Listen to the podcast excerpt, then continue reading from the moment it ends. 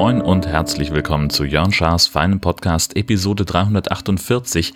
Ich bin Jörn Schaar und ihr seid es nicht. Wir fangen heute an mit einer Korrektur zur, ähm, äh, zu der Information über den holländischen Dönerteller.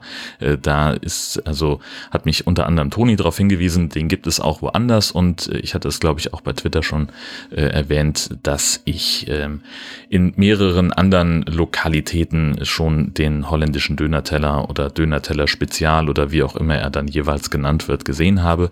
Ja, ist mir halt in Schleswig als erstes wirklich aufgefallen. Das liegt auch daran, dass ich in der Regel einfach standardmäßig einen normalen Döner bestelle und selten einen Dönerteller esse und noch seltener auf die Speisekarte gucke. Und alleine hier bei meinem Stammdöner in Husum äh, steht das Ding auch schon äh, auf der Karte, die die vor mehreren Jahren oben über dem Tresen neu haben machen lassen.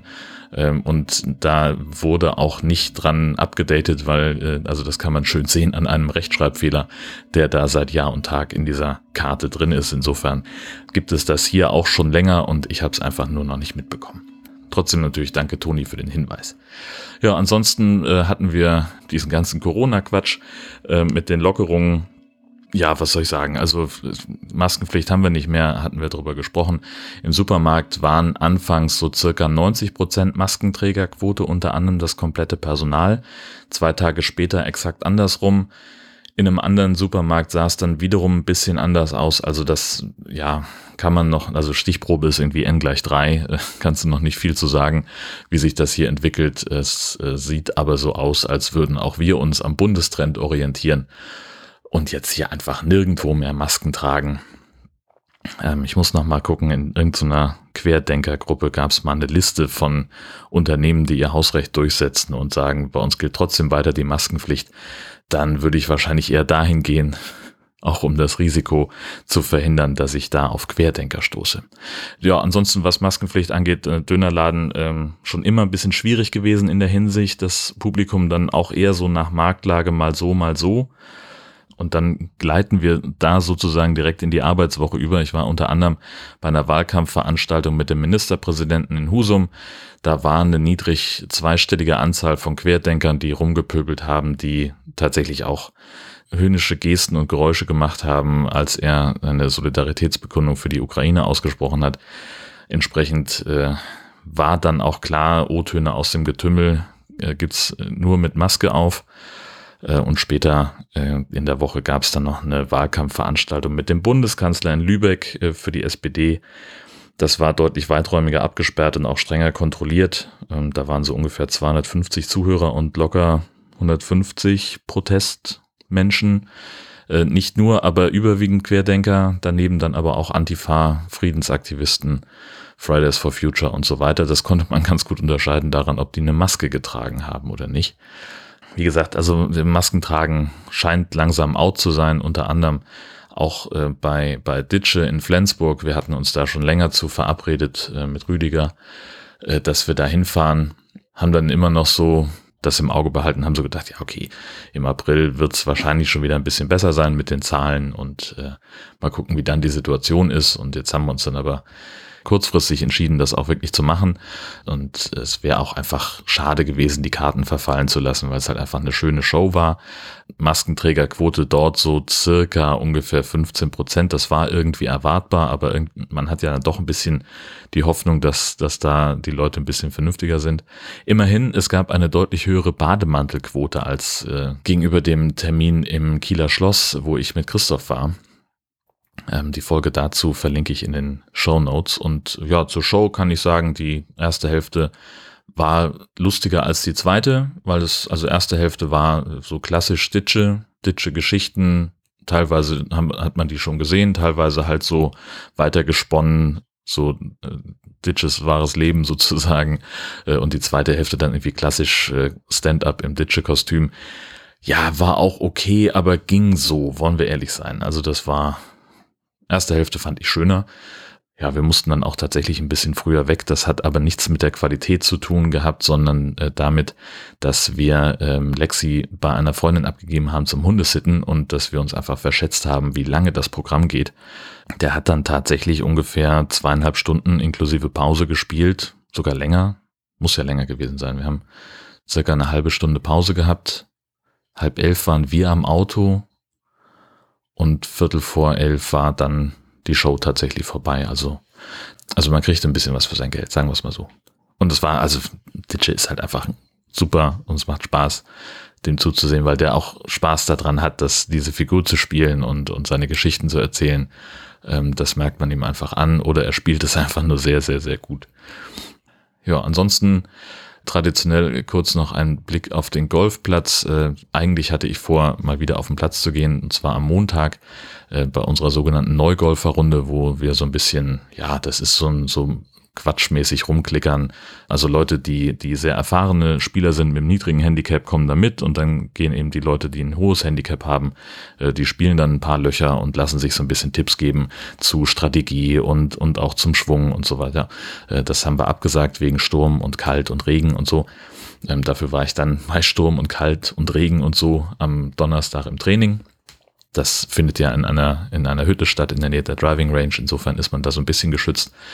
Und es wird, es wird, es wird. Also in diesem Fall kann ich sagen, die Schläge mit den Eisen funktionierten an dem Tag wirklich sehr, sehr zuverlässig und sehr, sehr gut. Ähm, und entsprechend haben wir uns dann an die Hölzer ranbegeben. Und das ist halt einfach, die spielt man ein bisschen anders. Da muss man ein bisschen einen anderen Bewegungsablauf wieder machen. Und bis ich, den hatte ich dann irgendwann auch halbwegs drin. Das muss ich jetzt dann wie immer mehr trainieren. Äh, das wird mir auch mit dem Driver helfen. Und dann ist halt noch wichtig die Umstellung zwischen den beiden Arten den, den Schläger zu benutzen. Also man sollte dann beim Training auf der Range ähm, mal so ein paar Schläge mit dem Holz und ein paar Schläge mit dem Eisen spielen, einfach um diesen Wechsel hinzubekommen, weil letztlich sind die, die Hölzer und der Driver, das sind die Schläger, die nimmst du halt einmal am Abschlag oder vielleicht auch nochmal auf dem Fairway, kann man auch machen. Diese Umstellung dazwischen, das muss ich halt für mich reinkriegen und dann können die Dinger mir tatsächlich helfen weil man damit ähm, relativ leicht, relativ weite Schläge hinbekommt, die man vielleicht mit dem Eisen aus so einer Lage nicht schafft. Was weiß ich, wenn man jetzt so ein bisschen auf dem, äh, im hohen Gras liegt, dann kann so ein, so ein Holz manchmal unter bestimmten Bedingungen tatsächlich helfen. Ja, ich hatte vorhin schon kurz über die Arbeit gesprochen, wollte noch kurz erzählen, der Bericht über die Seehundjäger ist fertig. Das hatte ich ja schon mal angedeutet, die Fahrt nach Föhr neulich. Da hatte ich ja eine äh, Tierärztin interviewt, die ein Robben-Infozentrum betreibt und in einem, ja, ich sag, sag mal, Hinterzimmer dieses, dieses Zentrums, äh, da hat sie so Aufzuchtbecken stehen, wo sie verletzte und kranke Seehunde aufpäppelt. Und darum ging halt mein Bericht über das, was sie da macht und auch über die Kritik, die sie an der Seehundpolitik des Landes Schleswig-Holstein übt, das, oder Deutschlands eigentlich, äh, weil es in Niedersachsen genauso läuft. Es gibt halt eine Seehundstation, die in Friedrichskoog, über die habe ich schon mehrfach hier gesprochen. Und dann gibt es ungefähr 50 ehrenamtliche Seehundjäger. Seehundjäger ist ein alter Begriff, der nicht, also die jagen nicht mehr. Der Seehund ist zwar jagbares Wild, der ist im Jagdrecht, aber ganzjährig geschont seit 1974. Und die Seehundjäger sind ausgebildete Jäger, ausgebildete und bestellte Jagdaufseher.